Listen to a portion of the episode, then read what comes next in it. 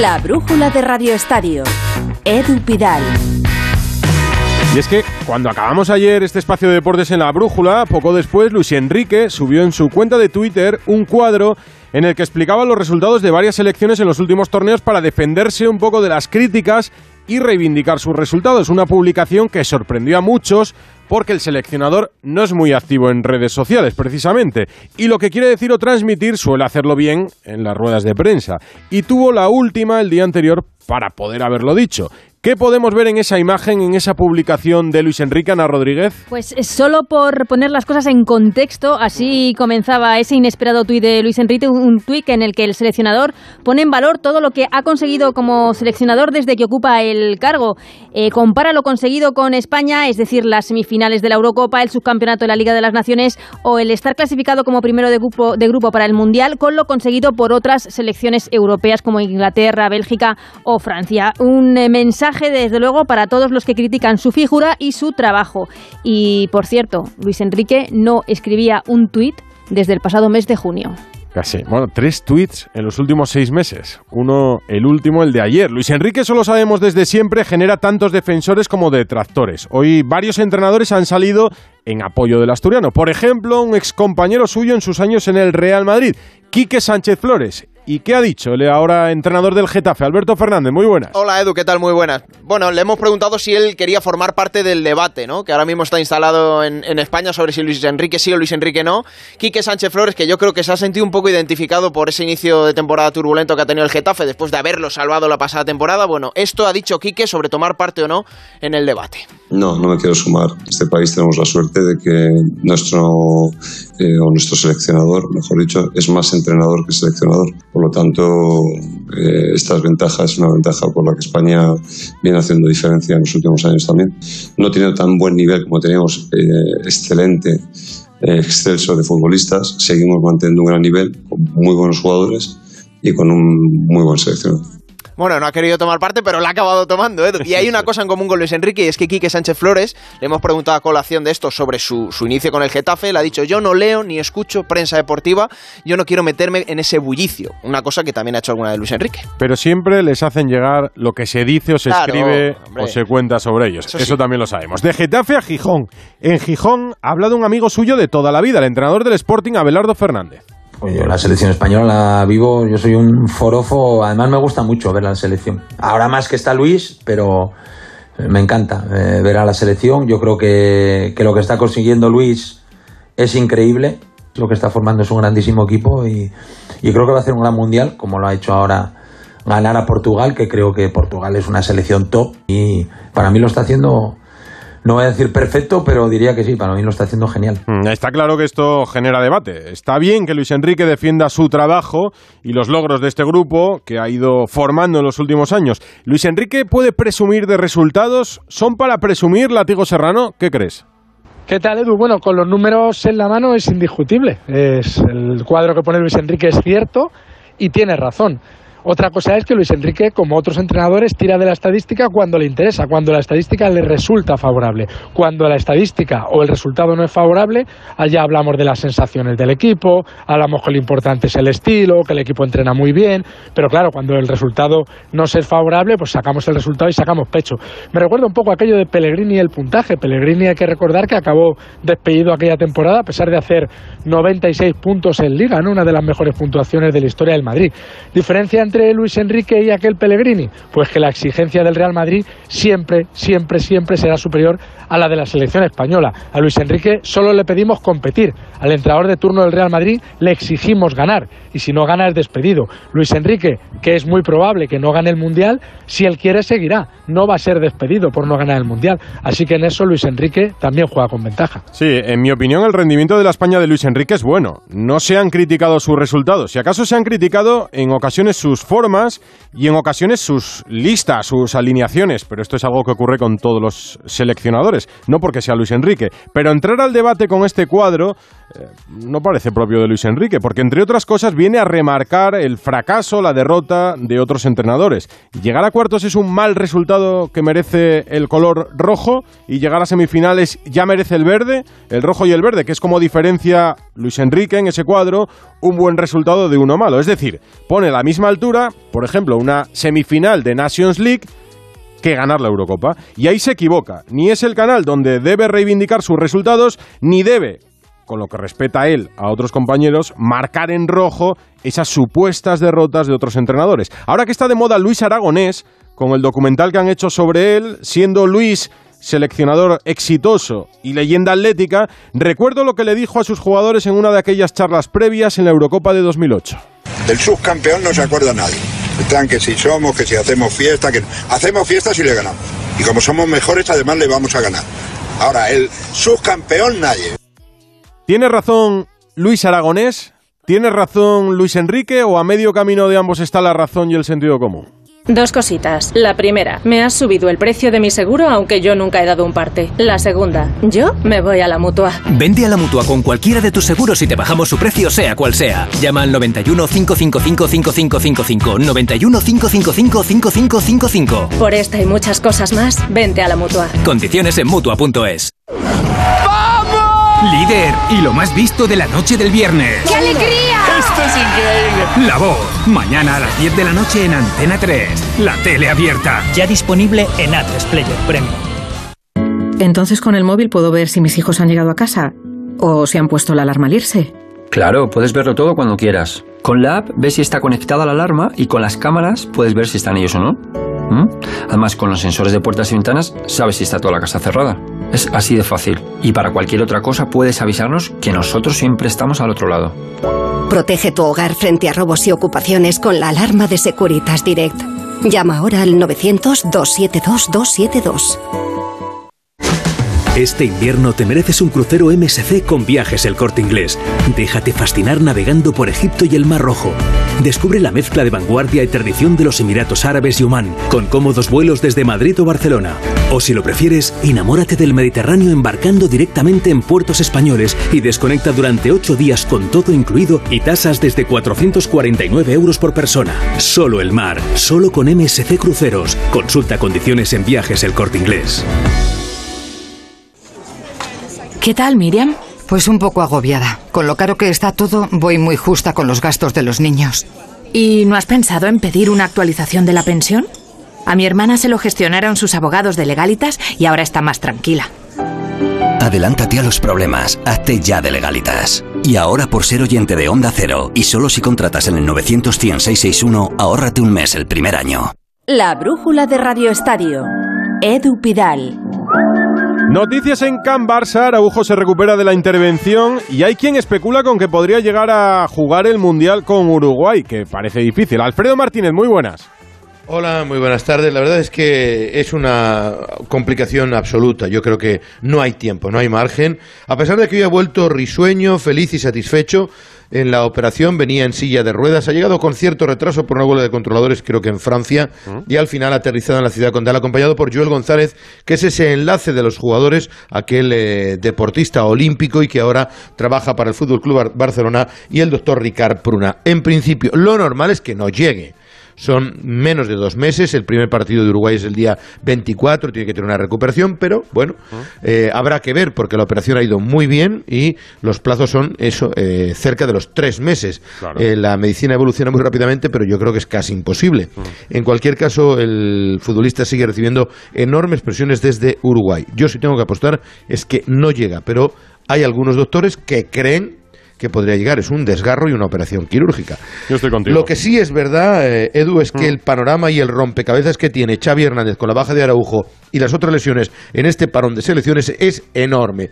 Hoy ha vuelto a entrenar. Hay una buena noticia, Sergi Roberto va más o menos bien pero no tiene al 100% la certeza de jugar en el lateral derecho, que sería la primera opción de Xavi Hernández, de tal manera que se abren otras alternativas. Una es el sistema de tres centrales, donde podría entrar hasta Marcos Alonso, donde tendría su opción Piqué, ojo que Piqué, si juega más del 35% de los partidos, es renovado automáticamente y ahora va a estar en eh, condiciones de jugar varios de los encuentros con Eric García y con Christensen como otras opciones para lateral. Y atención, hoy ha llamado al canterano Marc Casado, que ya se lo llevó en la gira, que ya lo utilizó como lateral, es un pivote del eh, filial y que podría ser la alternativa si Sergi Roberto no está en condiciones. Así que este sería el nombre propio a expensas de lo que ocurra mañana en la sesión preparatoria en la que por primera vez Xavi tendrá ya a todos los jugadores más o menos para trabajar con tiempo. La sesión será vespertina para viajar a Mallorca y tratar de volver a presionar al Real Madrid de cara al liderato. Hoy iremos a Mallorca en Radio Estadio Noche con Aitor Gómez para hablar con uno de los jugadores que tendrá como rivales el Barça este sábado a las 9, ¿no, Alfredo?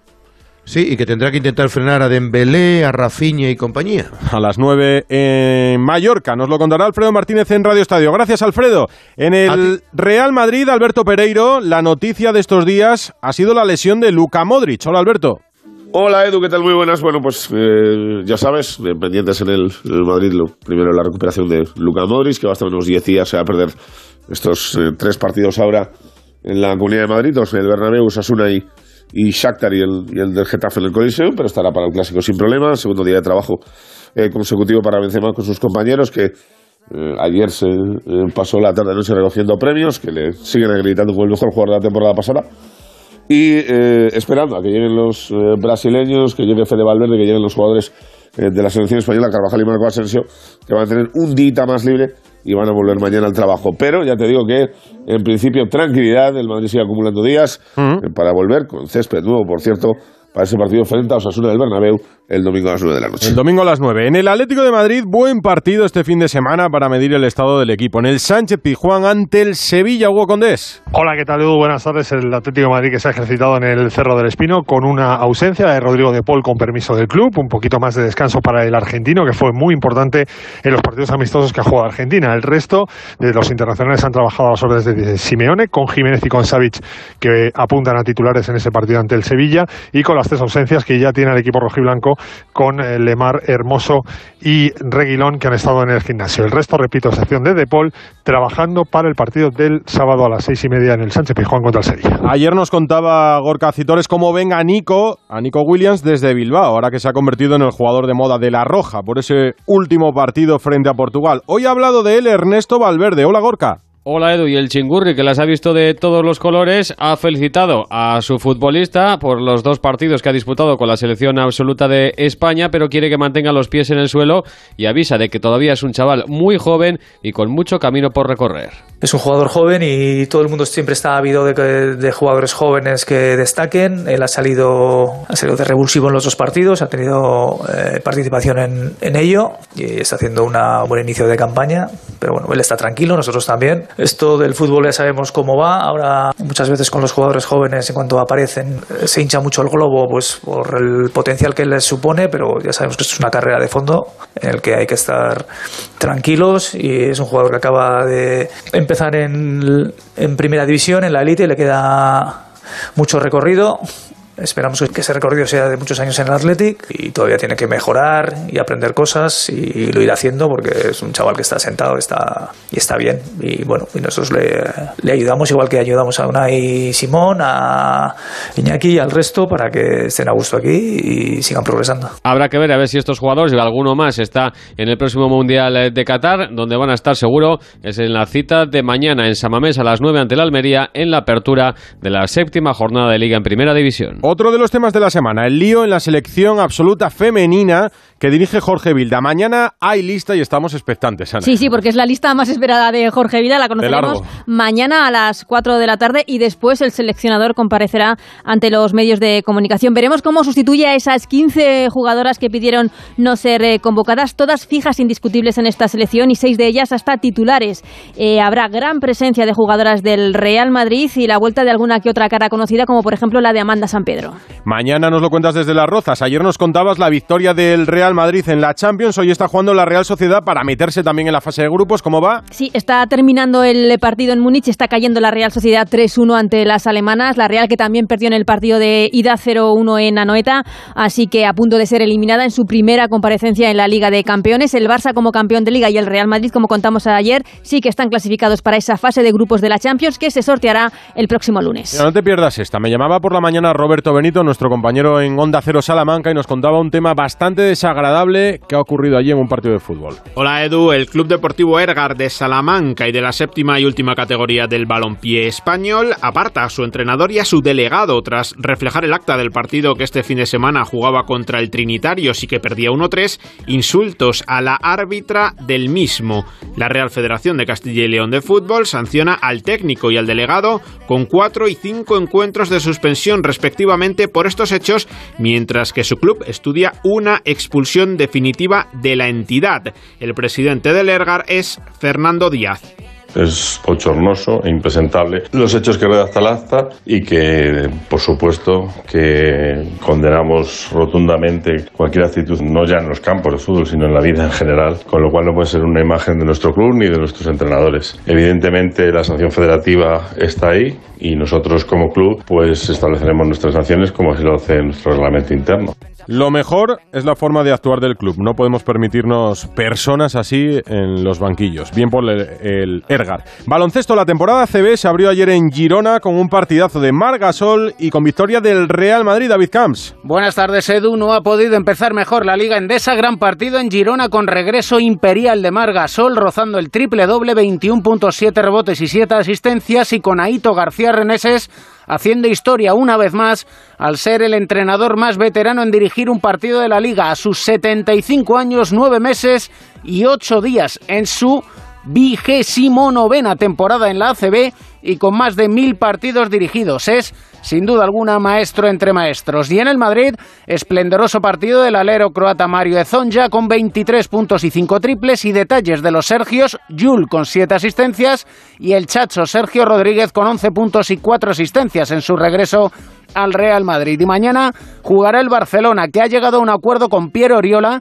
para la desvinculación del pívot, previo paso a que Oriola firme con el Girona. Y además te cuento, Edu, todo pasa por Girona, que el domingo se va a retirar la camiseta con el número 3 de una leyenda de nuestro baloncesto, Laia Palau, recientemente retirada, 33 títulos y 12 medallas la contemplan. Laia Palau ocupa ahora el puesto de directora deportiva del Uni Girona. Y además, jornada de ACB, hay dos partidos en juego ahora mismo. Un fue en Labrada Granada en marcha desde las 7. ¿Cómo va Regina Ruiz? Muy buenas. Hola, muy buenas, Edu. Falta un segundo el último cuarto y Granada gana de 2. El Fuenlabrada ha estado por delante en todo el partido, pero el Granada ha conseguido remontarlo y un partido muy ajustado que va a finalizar ahora mismo. También en marcha, 2.53 para el final, el partido de Obradoiro frente a Zaragoza. Gana Obradoiro 6-8, 6-5. Y este fin de semana vuelve la Fórmula 1 y siempre que vuelve la Fórmula 1 tenemos un consejo de Jacobo Vega. Coordinación, rapidez, destreza, conocimiento. En un equipo de Fórmula 1, pilotos, técnicos, todos los integrantes tienen que ofrecer su mejor versión para conseguir un resultado perfecto. Igual que ellos, en Viajes al Corte Inglés encontrarás un equipo totalmente implicado y que te conoce para ofrecerte el viaje que tanto necesitas, ese que te permite coger aire y reiniciar, porque a veces solo hace falta escaparse unos días para relajarse, reiniciar y recuperar tu mejor versión. Por ejemplo, yendo a ese museo al que siempre quisiste ir, disfrutando de ese parque temático o de ese crucero que tanta ilusión te hace, sujetando una copa mientras contemplas cómo se oculta el sol tras las montañas o escapándote ese puente que tanto tiempo has estado esperando. Recupera tu mejor versión reservando desde solo 15 euros con viajes el corte inglés el viaje que mejor se adapta a ti. Tendrás hasta un 30% de descuento y sin gastos de cancelación. Consulta las condiciones en viajes el corte inglés y si encuentras un precio mejor, te lo igualan. Reiníciate. 9 menos 10, 8 menos 10 en Canarias.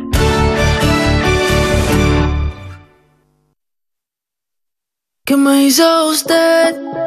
que la quiero volver a ver. Voy a hacer un último repaso al fútbol, que hay cosas que contar, por ejemplo, en Valencia, Eduardo Esteve. Hola Edu, buenas tardes. El Valencia continúa pendiente del estado físico de Yunus Musa. Esta mañana ha trabajado en solitario y tiene muy difícil estar el próximo domingo frente al español. Por otra parte, Eray Comer, que llegó bien de su partido con la selección frente a Suiza, ayer se dio un golpe en el tobillo y esta mañana también ha trabajado en solitario. Mientras, mañana Valencia va a presentar de manera formal a la Federación Española de Fútbol ser una de las sedes en esa candidatura del Mundial 2030 de España-Portugal. Mm, en Sevilla, Carlos Hidalgo, pensando ya en el Atleti, me imagino. ¿Qué tal? Buenas tardes. El Sevilla prepara el partido ante el Atlético de Madrid. Acaba de terminar la sesión vespertina y ya se han ejercitado con Lopetegui todos los internacionales. Los últimos en llegar han sido los argentinos Papo Gómez, Acuña y Montiel. Isco ya trabaja con el grupo, aunque no está al 100%, y Joan Jordán, que lleva toda la semana en el gimnasio por molestias,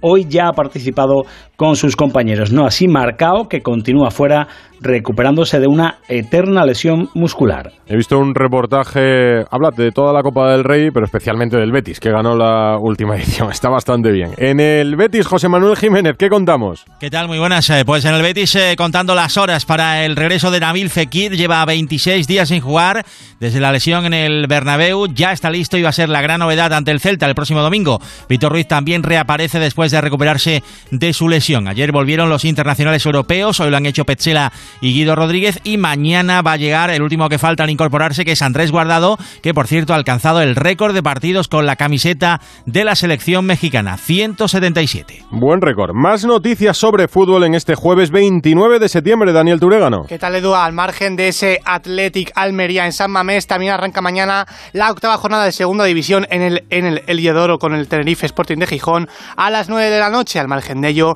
en el Rayo Vallecano, Raúl de Tomás ha pisado por primera vez el césped y sigue avanzando en su recuperación. El internacional español ha sido el gran protagonista de la sesión matinal que han tenido los rayistas este jueves en primera ref. Victoria sufrida ayer del Depor en Riazor por 3-2 ante el colista el Talavera de la Reina y en selecciones Joaquín Caparrós deja de ser seleccionador de Armenia, el seleccionador español y la Federación de Armenia han puesto fin al contrato de mutuo acuerdo. En Gijón, el nuevo grupo propietario del Sporting aspira a que el Molinón sea sede del Mundial 2030. Es el grupo mexicano Orlegui. El Molinón tiene capacidad ahora mismo para 30.000 espectadores, tendrían que llevarlo hasta los 40.000 y además la FIFA tiene una serie de exigencias que tendría que cumplir para que el estadio sea sede y forme parte de esa candidatura España-Portugal en el año 2030. Onda Cero Gijón, Andrés Maese.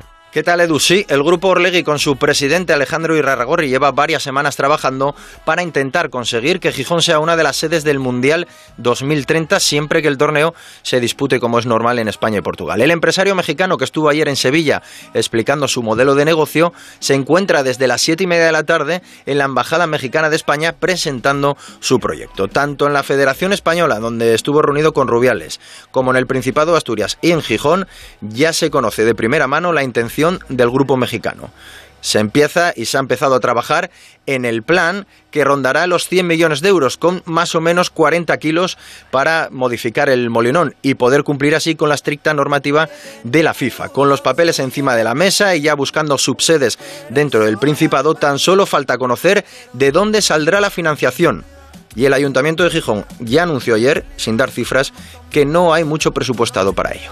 No, el Ayuntamiento de Gijón ha dicho directamente en voz de su alcaldesa Ana González que no está ni para pagar 40 millones, ni 10, ni 5. Así que si un estadio es de propiedad municipal, necesita una inversión de 40 millones de euros y la propiedad del club es privada, es un grupo mexicano que además acaba de hacerse con el Sporting hace poco, hay que explicar muy bien de dónde van a salir los 40 millones necesarios para poder llevar a cabo esa remodelación en el Molinón y que pueda ser sede del Mundial. Yo no lo tengo claro, pero lo habrán explicado. Esta mañana tenían una reunión con la Federación y con el Consejo. Fórmula 1. En lo deportivo nos contabas el Consejo. En lo deportivo, ¿qué contamos, Jacobo? Hola Pidal, se nos estaba haciendo larga la espera, ya que acostumbrados a tener la Fórmula 1 casi cada fin de semana, este periodo sin carreras ha sido interminable para los aficionados. La cita de Singapur siempre es especial, ya que fue la primera carrera nocturna del Mundial y también porque aquí hemos visto ganar a Fernando Alonso en dos ocasiones. Y tras dos años fuera del calendario por la pandemia, vuelve esta icónica carrera donde Max Verstappen tiene la primera bola de partido para proclamarse por segunda vez campeón del mundo si se dan una serie de circunstancias, aunque lo más seguro es que haya que esperar a Japón para ver cómo el holandés certifica su segundo mundial. Carlos Sainz llega con todas las opciones de luchar por la pole y ojalá anotarse su segunda victoria el domingo. Y Fernando Alonso estrenará un nuevo paquete de mejoras en su Alpine del que espera extraer un gran resultado. También tenemos motos, motociclismo en Tailandia, Chechu Lázaro. ¿Qué tal, Edu? Buenas tardes. Tercer fin de semana consecutivo de Gran Premio y otro circuito que llevamos sin visitar desde antes de la pandemia. La última vez que Tailandia cogió una carrera de MotoGP, Marc Márquez se proclamaba octocampeón del mundo en esta pista en 2019. Desde entonces, su palmarés permanece parado por esa maldita lesión en el brazo de la que ahora sí se ve la luz al final del túnel. Tras su cuarto puesto en Japón, se espera otro fin de semana pasado por agua aquí en Tailandia que le podría ayudar en su proceso de recuperación. La lluvia, que también podría jugar a favor de Alex Espargaró, y así lo ha dicho hoy, necesita que haya follón para recuperar esos 25 puntos de ventaja que tiene con respecto al líder Fallo Cuartararo. Esta madrugada arrancan los primeros entrenamientos libres en otro gran premio en el que va a tocar trasnochar para seguirlo de España porque las carreras del domingo serán a las 7 Moto 3, a las 8 y 20 Moto 2 y desde las 10 de la mañana la carrera de MotoGP. Ciclismo, últimos días de Alejandro Valverde como profesional antes de despedirse y hoy ha estado a punto de ganar en Italia Javier Barbero. Sí, le quedan nueve días para retirarse, lo va a hacer el sábado de la próxima semana en el Giro de Lombardía y lo va a hacer siendo competitivo hasta el final. Regresaba Valverde después de la vuelta y ha rozado la victoria en la Copa Agostini, que es la primera de las clásicas italianas con las que se pone fin a la temporada. La verdad es que Movistar ha controlado bien la carrera, Enric Mas ha salido a los cortes en la última subida y ha dejado a Valverde muy bien situado para el sprint. El murciano ha arrancado a falta de 300 metros, pero la explosividad ya con 42 años no es la que era y al final Valverde se ha visto superado por el neerlandés del Alpecin Bax. Por cierto, el que ha vuelto a ganar hoy es Jonas Vingegaard, el vencedor del pasado Tour de Francia. Ha estado dos meses sin competir y hoy en la tercera etapa de la Vuelta a Croacia con final en alto ha vuelto a ganar. Se ve que el descanso le ha venido bien. Vamos a ver qué tal el final de Valverde, porque después de tantos años de triunfos, el ciclista español con más victorias, campeón del mundo, una vuelta a España, con victorias en las tres grandes, en las clásicas. Imagínate rematarlo con una victoria en Lombardía. En tenis, Rafa Plaza, otro de los números uno. Djokovic, que vuelve a competir. ¿Dónde? Ha vuelto Edu, bueno, acaba de ganar su primer partido hace ah. poquito ante Andújar 6-0-6-3 y ha vuelto en un sitio que a la gente igual le sorprende. En Tel Aviv está jugando Novak Djokovic, mm. un ATP 250 y bueno, ¿por qué está jugando allí? Pues muy fácil, ya sabes que este año en su cruzada contra el coronavirus y la vacuna mm, ha podido jugar poquito, no jugó en Australia, no jugó tampoco en el US Open y aprovecha para ganar minutos antes del trago final de la temporada en París y en Turín. El torneo de maestros, me preguntan aquí, lo podrá jugar porque pudo jugar Wimbledon, ¿no? Así que podrá ir a Londres. Rafa. Rafa Plaza podrá ir a Londres, imagino, aunque no esté entre los ocho primeros, como es campeón de un gran slam, se clasifican los siete primeros del ranking y Djokovic como campeón estando en... Rafa, me decías que Djokovic podrá estar en Londres. Estás ahí. Te decía, en Turín eh, podrá estar porque aunque no esté entre los ocho primeros, ha ganado un gran slam, lo estabas explicando tú, y hay una norma que dice que, que bueno, que quien haya ganado un gran slam juega la Copa de Maestros en Turín a final del mes de noviembre.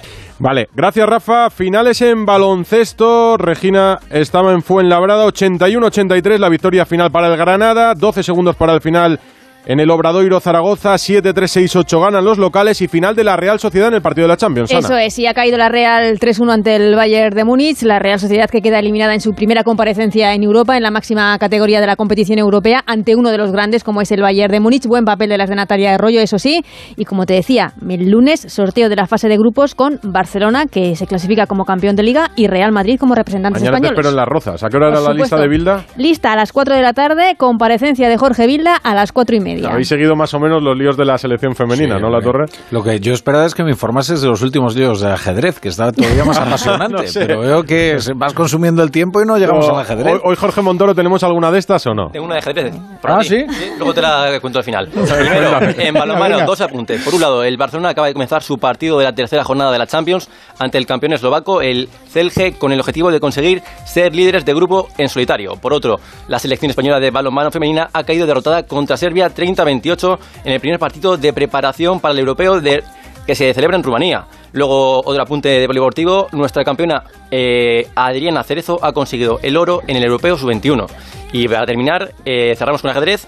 el mejor jugador español, Vallejo, se encuentra en las listas mundiales del ajedrez para jugar el torneo Chess Star en Moscú. El español ha, mencionado que no hay ninguna ley que le prohíba jugar en Rusia y que su bandera es el ajedrez. Bueno, bueno. más divertido fue ayer, ¿eh?